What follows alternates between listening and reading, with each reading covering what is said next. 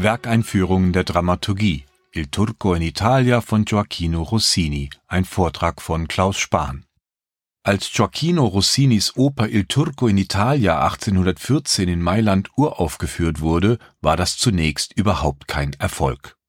Die Premiere fiel beim Publikum und bei den Kritikern durch, obwohl der 21-jährige Rossini bereits im Jahr zuvor mit Tancredi und Italiana in d'Algeri seine ersten beiden großen Opernerfolge eingefahren hatte. Es gibt zwei unterschiedliche Erklärungen für diesen Misserfolg.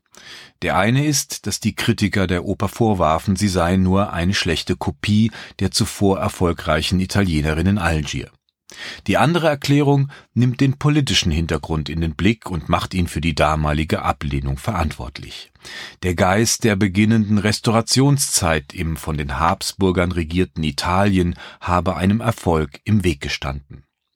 Rossinis subversiver Humor und die erotische Libertinage seines Stoffs sei mit dem konservativen Restaurationsrollback nicht in Einklang zu bringen gewesen. Il Turco in Italia gehört zum Genre der Türkenoper, die im 18. und 19. Jahrhundert sehr populär war. Das Osmanische Reich war eine reale politische Bedrohung für das Europa der damaligen Zeit, aber vom fremdländischen Orient ging auch eine große verlockende Anziehungskraft für die Menschen aus. Man war fasziniert vom Zauber des Exotischen, vernahm schaudernd und hochinteressiert zugleich die Geschichten von den angeblich untertänigen Frauen, die den Männern in Harems zur Verfügung stünden, oder delektierte sich am Phantasma vom gefährlichen und viril verführerischen orientalischen Mann. Sogenannte Turkerien waren auf den Theaterbühnen überall in Mode, auch weil sie die Gelegenheit zu verschwenderisch exotischer Ausstattung boten. Die bekannteste Türkenoper ist zweifellos Mozarts Entführung aus dem Serai.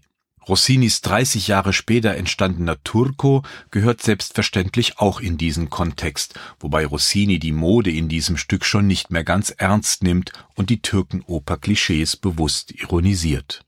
Heute im 21. Jahrhundert stehen wir wiederum an einem ganz anderen Punkt, den man nicht aus dem Auge verlieren darf, wenn man eine Oper wie Il Turco in Italia auf die Bühne bringen will.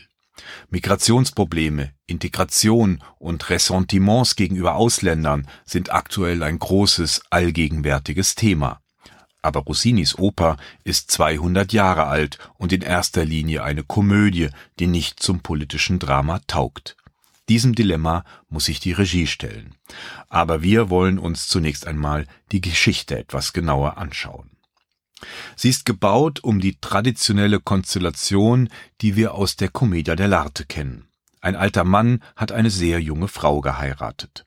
Die Figur des Don Geronio in Il Turco in Italia ist, wenn man so will, ein Verwandter des lächerlichen Pantalone in der Commedia dell'arte. Fiorilla, seine junge Frau, nimmt sich Liebhaber, und das ist in diesem Fall der attraktive Türke Selim. Er kommt zu Beginn der Oper in Italien an, fängt gleich eine Affäre mit Fiorilla an, ist allerdings auch schon mit einer Frau liiert, die er im Orient verlassen hat und die ebenfalls nach Italien gekommen ist, um ihn zu suchen und die Beziehung zu erneuern. Das ist Saida. Selim steht also zwischen zwei Frauen, genauso wie Fiorilla zwischen zwei Männern steht. Außerdem gibt es noch zwei weitere Figuren, die in der Handlung kräftig mitmischen. Zum einen Narciso, ebenfalls ein glühender Verehrer Fiorillas, der früher auch mal etwas mit ihr hatte, dem sie aber nun die kalte Schulter zeigt und zum anderen ist da der allgegenwärtige Brostocimo, ein Dichter, der als Antreiber der Handlung und zynischer Kommentator gleichsam durch den ganzen Abend führt. Dieser Brostocimo ist etwas Besonderes für die Opera buffa dieser Zeit. Rossini führt ihn ein als eine Figur, die einerseits Teil der Handlung ist, aber andererseits auch über ihr steht, ja in gewisser Weise die Handlung sogar erfindet. Als Dichter ist Brostocimo auf der Suche nach einem neuen Drama, bei dem er sich von der Wirklichkeit inspirieren lässt. Aber nicht nur das, er schiebt die Wirklichkeit auch in die Richtung, in die er sie in seinem Drama gerne haben möchte.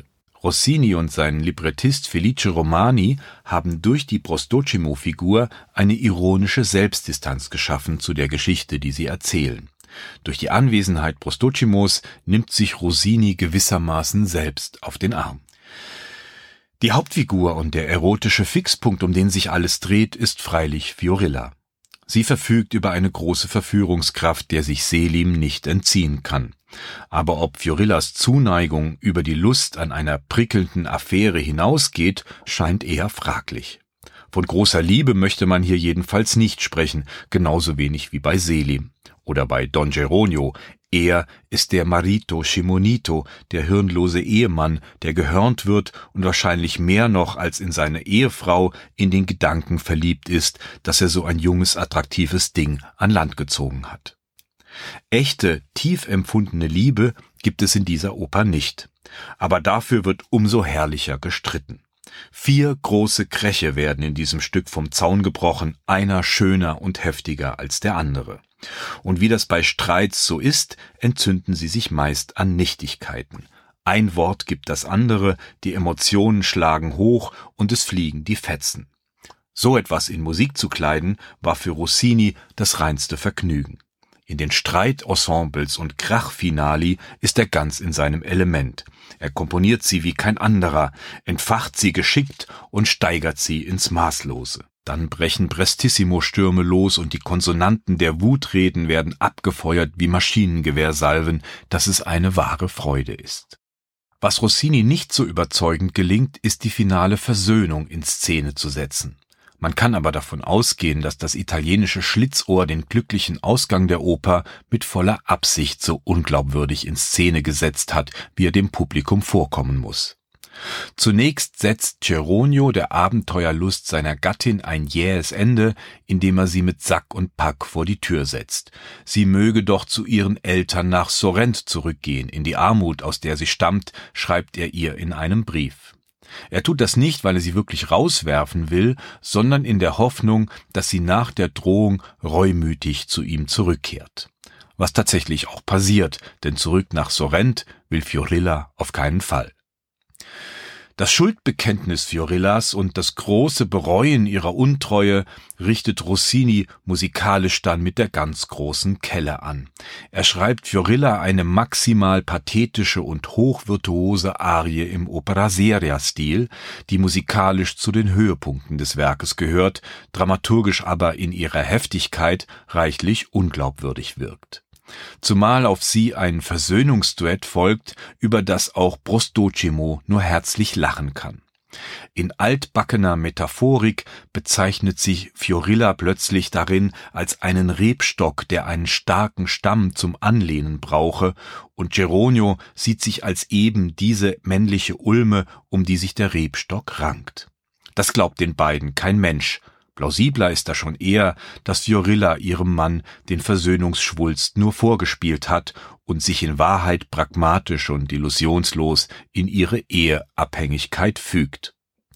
Aber was macht man nun als Regisseur damit? Die Oper hat Tempo, Komik und Erregungshitze, aber auf einem modernen Stand, was unseren heutigen Diskurs über Ausländer und Integration angeht, ist es alles natürlich nicht.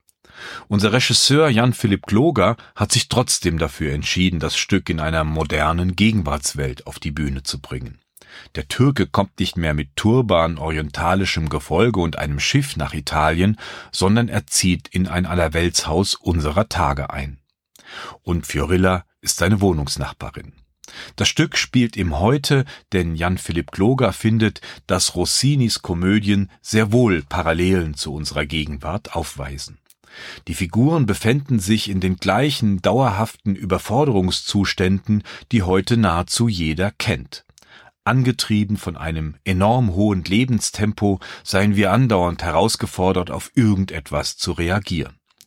Und in unserer medial dominierten Welt seien wir andauernd damit konfrontiert, Performance und Wirklichkeit, Fake News und Wahrheit auseinanderzuhalten. Und unsere wahren Gefühle, sagt Loger, kommen dabei gar nicht mehr hinterher. So ist es auch bei Rossini. Auch er lässt beispielsweise in der Figur der Fiorilla die Grenzen verschwimmen zwischen den Gefühlen, die sie wirklich empfindet, und denen, die sie nur spielt. Auch Rossini spielt mit den Klischees und den Missverständnissen. Jan Philipp Kloger greift das in seiner Inszenierung gleichermaßen mit Hintersinn, Leichtigkeit und Witz auf und er kann sich dabei auf ein Sängerensemble verlassen, das herrlich spielfreudig ist und sängerisch immer präzise auf den Punkt. Il Turco in Italia von Gioacchino Rossini, ein Vortrag von Klaus Spahn.